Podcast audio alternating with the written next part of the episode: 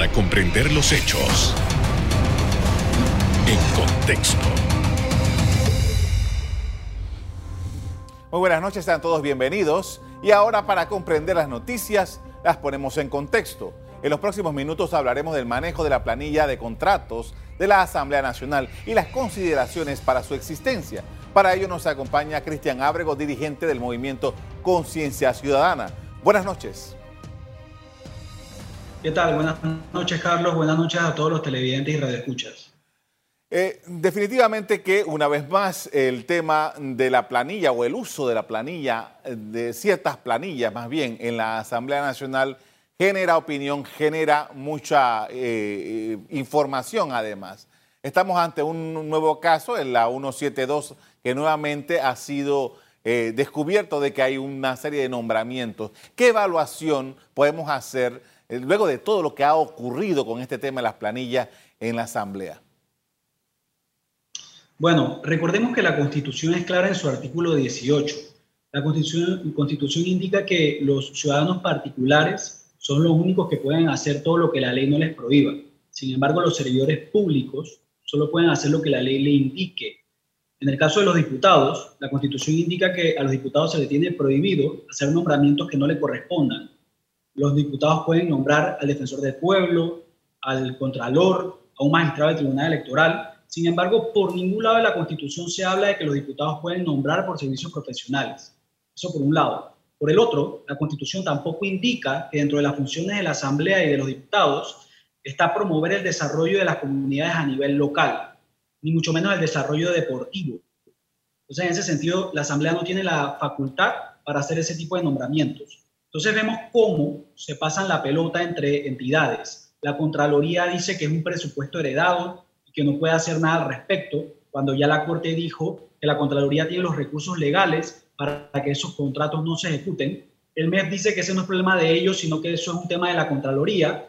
Y la Corte recientemente falla diciendo y enfocándose en la parte procesal más que en el fondo del asunto y permitiendo que las planillas se sigan dando. Mientras tanto, los diputados, manejando millones de dólares en nombramientos, que gracias al periodismo investigativo ha salido a relucir que en la mayoría de los casos o regresa ese dinero a las cuentas personales de los diputados o se utiliza para fines meramente político-electorales. Mientras el pueblo y la gente sufre en medio de una pandemia por la falta de presupuesto, falta de inversión en educación, salud, seguridad, esto se sigue dando. Entonces simplemente no puede ser.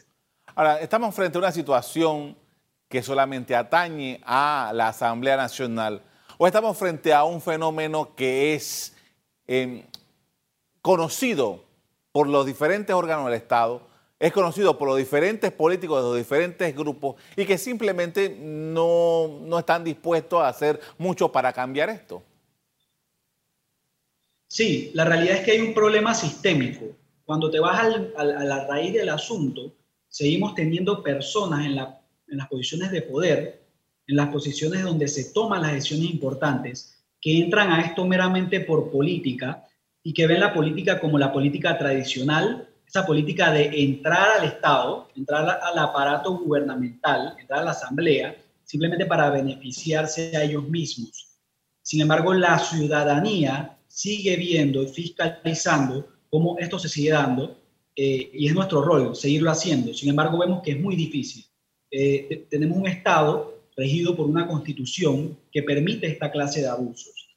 Por ejemplo, la Corte Suprema de Justicia, que es la máxima autoridad en términos de administración de justicia, permite que esto se siga dando. ¿Por qué permite que esto se siga dando? Por tres razones. Los magistrados eh, pasan por la asamblea cada vez que se hace un nombramiento. Los magistrados dependen de que la asamblea apruebe su nombramiento. Segundo, los magistrados son juzgados por los diputados. Es decir, ya tienes dos razones por las cuales los magistrados, cada vez que hacen algo en contra de los diputados, lo piensan dos veces. Y tercero, el presupuesto general del Estado pasa por la Asamblea, pasa por la aprobación de la Asamblea. Un presupuesto del que el, el órgano judicial, la Corte Suprema de Justicia, también depende. Entonces, tienes un sistema, tienes un modelo caducado que permite esta clase de abusos, porque las personas que tienen que parar los abusos de parte de la Asamblea no lo pueden hacer básicamente porque dependen de los diputados para su funcionamiento, para sus nombramientos, para evitar que se le juzgue en caso de alguna denuncia. Es parte del modelo agotado que tenemos y que precisamente hay que modificar a través de modificar la constitución. Ahora, eh, esta es, este es como el segundo asalto de, de, esta función, porque hace un, cuestión de dos años, menos de dos años, estábamos con este mismo debate. Eh, se había aprobado una serie de nombramientos allí, la propia Contraloría lo hizo, después la, la Contraloría comenzó una investigación y hubo una gran parafernalia por esta investigación, eso fue a los tribunales, bueno, ya sabemos esa historia. Ahora parece más o menos que, bueno, dice el Contralor, el nuevo Contralor, dice, bueno, eh, sí, efectivamente, pero esta vez se está haciendo todo normalmente y ahora dice que va a entrar a, hacer una auditoría, pero que todo está bien, eh, sin, antes de que se acabe la auditoría. ¿Cuál es el rol que está haciendo desde su perspectiva la Contraloría con todo esto que hemos estado viendo una y otra vez? A ver, el, el Contralor manda un mensaje errado y es lamentable. Manda un mensaje como que vamos a seguir las mismas prácticas en las que se derrocharon millones de dólares en administraciones anteriores. Recordemos que la planilla 172, la planilla 080, todo este, toda esta serie de planillas se empezaron a abultar a partir del periodo pasado, en la administración de Juan Carlos Varela, y en una administración que eh, creó este llamado Pacto de Gobernabilidad, en el que el PRD y el panameñismo se unieron para, para, según ellos, administrar el país. Sin embargo, lo que realmente estaban haciendo era repartirse el Estado como si fuese un pastel. Y lo que hicieron fue que aumentaron las planillas, el órgano ejecutivo se lo aprobó, eh, eh, el panameñismo con el PRD que dentro de la Asamblea lo dominaba Pedro Miguel González. Y en ese momento el Contralor, al inicio del periodo, simplemente aprobó y eh, dejó que todo pasara. Y al final del periodo fue que el Contralor Federico Humbert fue que empezó a hablar de las planillas, cuando ya el pacto se había roto. Entonces, ¿qué es lo que vemos ahora? Un Contralor que sigue diciendo que estas planillas son permitidas, cuando, como ya mencioné y expliqué, claramente son inconstitucionales de diversos ámbitos. ¿Cuál es el meollo del asunto? Y volvemos al modelo. El contralor es elegido por la asamblea. Entonces, la asamblea, dentro de su grupo de candidatos para el contralor que va a estar los próximos cinco años, dice, este no me conviene, este sí me conviene, este es mi amigo, este me va a apoyar, este me va a aprobar mis planillas, me va a aprobar esto y lo otro.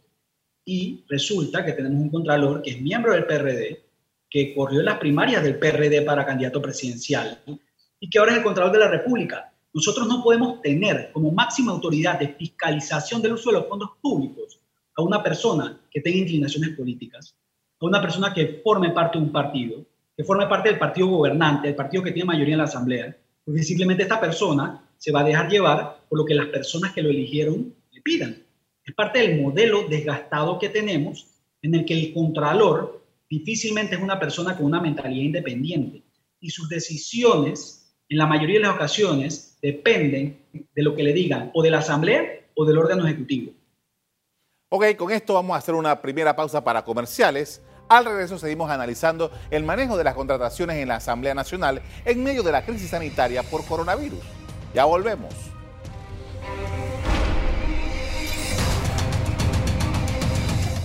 Estamos de regreso con Cristian Ábrego, dirigente del Movimiento Conciencia Ciudadana, quien presenta sus consideraciones respecto a la actuación de la Asamblea y la contratación de personal. Y estamos hablando de 1.750 personas, que más o menos tiene un costo, esta planilla, de 8 millones de dólares, que se ha dado entre mayo y agosto de este año, que, es, que son los meses en donde estábamos, eh, hemos estado pasando una cruenta crisis sanitaria y económica también, eh, producto de COVID-19. El momento es terrible para hacer este tipo de contrataciones.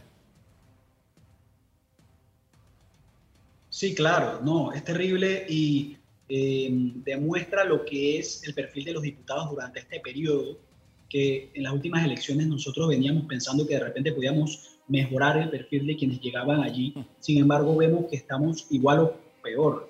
Pareciera que el cambio fue para mantener el sistema caducado que ya teníamos y que simplemente no les duele el hecho de que estamos en medio de una pandemia, hacen falta recursos públicos para apoyar a la ciudadanía y eso no está pudiendo llegar.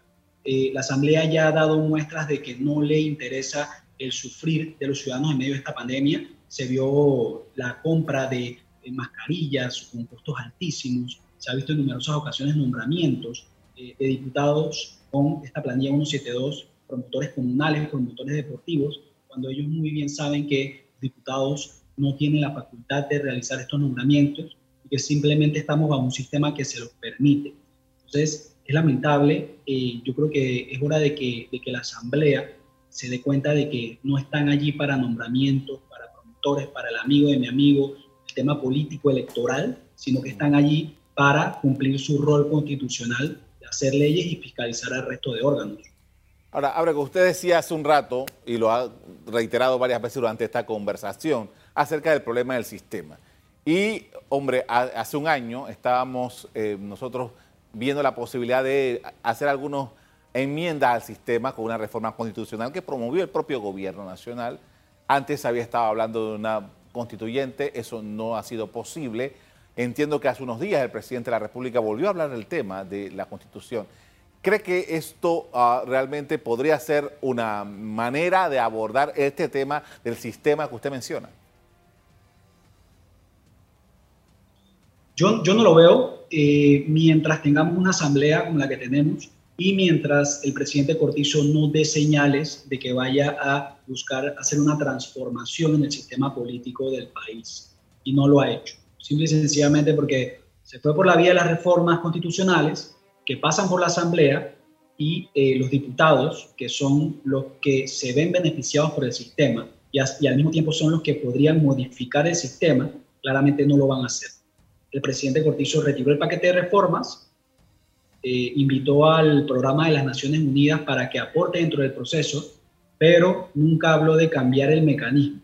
Sigue hablando de un proceso de reformas constitucionales que sabemos que pasa por la Asamblea actual y nunca habló de un mecanismo distinto, como lo que puede ser una constituyente, que ya no tendría que pasar por la Asamblea actual, sino que ya lleva otros mecanismos que de repente son mecanismos un poco más independientes o separados de lo que es la actual estructura política que está tan viciada. Entonces, desde nuestro punto de vista, vemos muy difícil que bajo esta administración salga algo referente a modificar la constitución, a modificar el sistema, a modificar el modelo político, simplemente porque los órganos del Estado que hoy día administran el país no han dado señales de que tengan la voluntad o la iniciativa de hacer algo al respecto.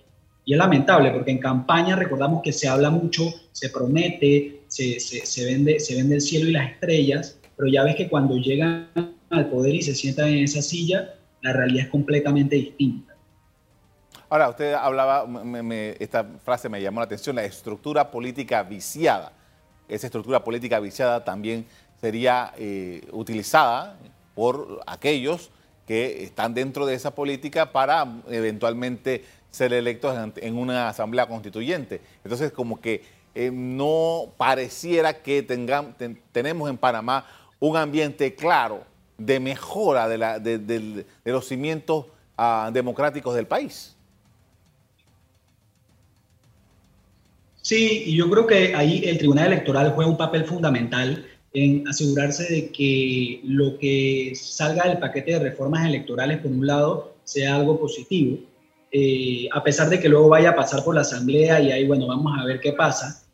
Y el Tribunal Electoral también tiene esa responsabilidad o tendría una responsabilidad en una posible Asamblea Constituyente, ya que es la entidad que definiría las reglas del juego. Entonces, al final depende de que las entidades y los organismos tengan la voluntad de, y la vocación de querer hacer esos cambios que el país necesita.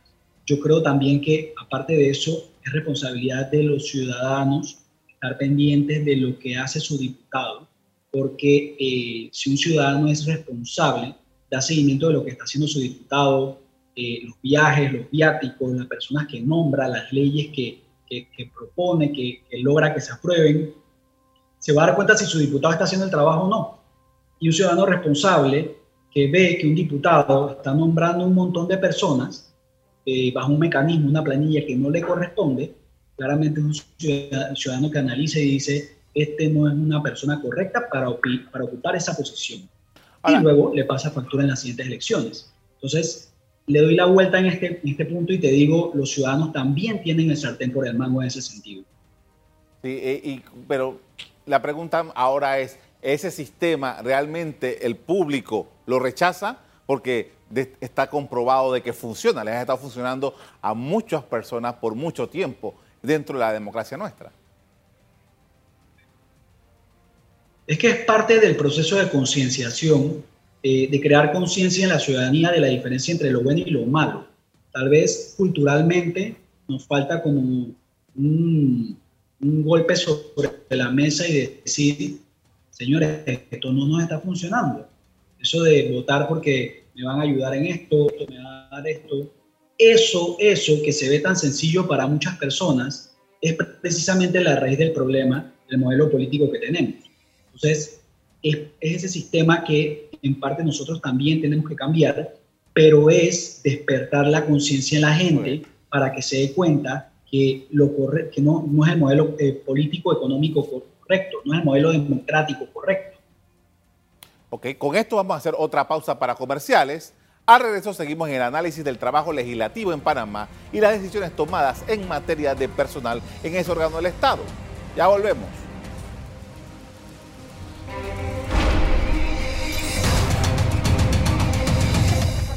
En la parte final estamos de regreso con Cristian Ábrego, dirigente del Movimiento de Conciencia Ciudadana, hablando sobre el primer poder del Estado, la Asamblea Nacional.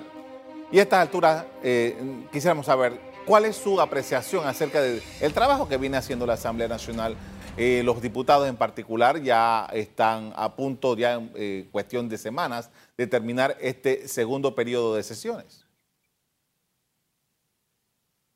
Bueno, lo califico como una excepción principalmente porque una de las, uno de los grandes deseos de la ciudadanía era que se reforme la forma en que la Asamblea opera, que se reforme el reglamento interno de la Asamblea para acabar con esos vicios que están dentro del reglamento y que son parte del problema que le permiten a los diputados actuar de la manera en que actúan.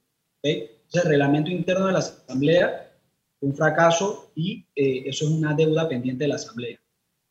Por el otro lado, la ley de contrataciones públicas. Las contrataciones públicas son una de las principales fuentes de corrupción en la mayoría de los países de Latinoamérica. La ley de contrataciones públicas que salió de la Asamblea no cumple con las expectativas de la ciudadanía, ya que permite que empresas condenadas por actos de corrupción a nivel nacional, internacional, sigan contratando con el Estado. Inclusive, si colaboran, van a poder seguir contratando con el Estado en el mismo gobierno que, trabajó con ellas, porque solamente incluye una condena, una inhabilitación de tres años. O sea, viene un Odebrecht, empieza un gobierno, lo condenan y en tres años puede seguir licitando con el mismo gobierno. Eso no tiene ningún sentido. Y los diputados de la Asamblea forman parte de lo que salió en, esa, en, ese, en ese sentido. Eh, y las reformas a la Constitución, que claramente vimos un bochorno de cómo los diputados tomaron un paquete de reformas, lo sabotearon, le metieron cualquier cantidad de goles, como decimos coloquialmente, e impidieron que el paquete y los avances que se tenían pensado al inicio prosperen.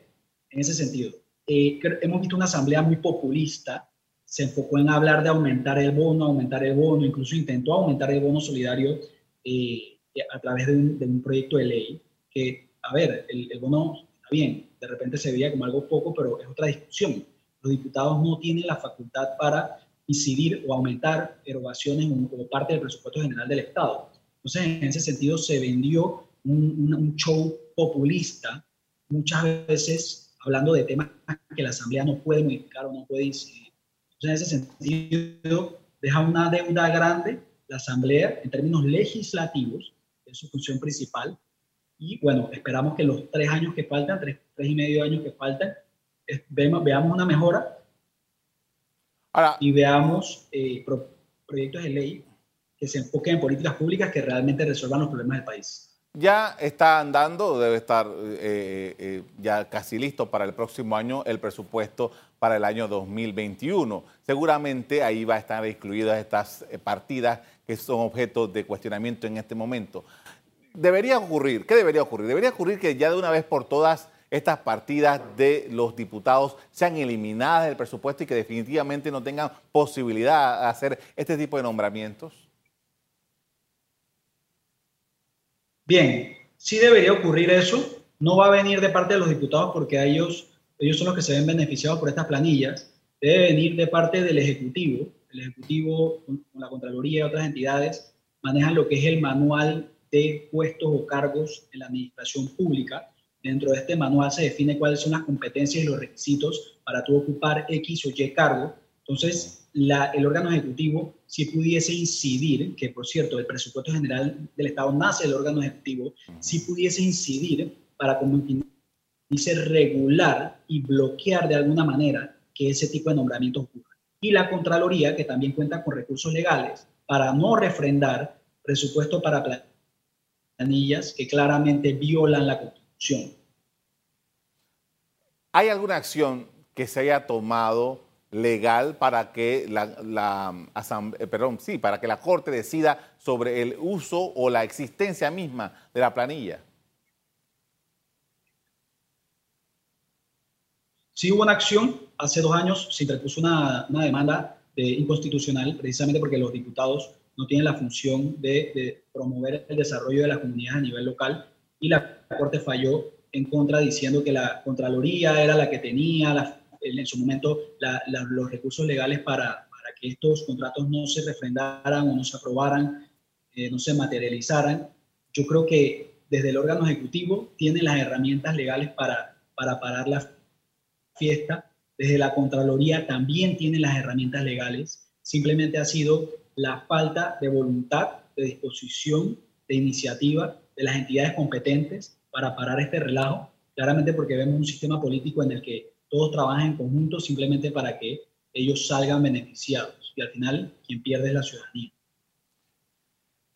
El rol de la ciudadanía en esto, usted lo había mencionado anteriormente, pero tomando en consideración de que no hay ningún impedimento legal, de acuerdo con lo que usted nos acaba de decir, tal parece que aquí no hay manera de acabar con esto. No hay manera hasta que lleguen personas en los puestos de, de, toma de decisiones, tanto en el Ejecutivo como en la Contraloría, para que esto pare. Eh, necesitamos personas que dentro de la toma de decisiones y las cabezas de las entidades clave sean personas que utilicen los recursos legales que tienen disponibles para pararle la fiesta a la asamblea. Porque aquí tenemos una asamblea que parece que llega a ese puesto meramente para nombramientos, para apropiarse de la administración de fondos públicos que no le corresponden, pero nadie les para la fiesta. Entonces lo que necesitamos es personas dentro de esas posiciones que vengan con una mentalidad diferente. Eso es lo que necesitamos. Ahora, ¿qué impresión tiene de la justificación o de las explicaciones que dio el presidente de, la Asamblea Nacional hace un par de días respecto a eh, la existencia de estas personas, 1.750 personas ahí en, esos puestos? Bueno, es una justificación muy vaga, es una justificación muy vaga, se ve que el presidente de la Asamblea ha dejado que desear de su desempeño como presidente y se ve que está dentro de este grupo de diputados que quieren mantener el sistema como está. Yo esperaría de un presidente de la Asamblea que busque hacer transformaciones importantes dentro de ese órgano.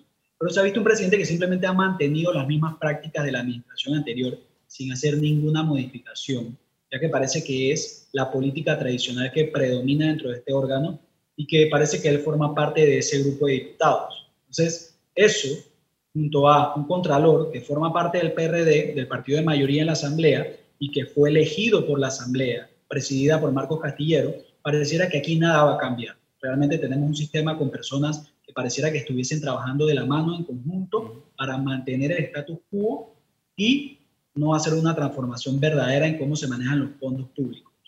Agradezco mucho por habernos acompañado esta noche con sus apreciaciones frente a lo que está ocurriendo con estos nombramientos de la Asamblea Nacional. Claro que sí, gracias a ti. Bien. El pasado viernes se conoció que la Contraloría General de la República ordenó el desarrollo de una auditoría a la planilla 172 de la Asamblea Nacional para verificar el cumplimiento de las disposiciones legales y constitucionales, luego de que se conociera un conjunto de nombramientos que incluyen a varios exdiputados. Hasta aquí el programa de hoy. Pero antes, Especiales ECO presenta una serie documental que presenta todo lo vivido en el sector logístico durante la pandemia las historias y anécdotas de sus protagonistas en Uniendo Fronteras. No se pierda el estreno hoy a las 9 de la noche, aquí seguido por ECO, tu referencia. A ustedes les doy las gracias por acompañarnos y les recuerdo que si quieren volver a ver este programa, búsquenlo en el VOD de Cable Onda, en locales, Canal ECO. Me despido invitándolos a que continúen disfrutando de nuestra programación. Buenas noches.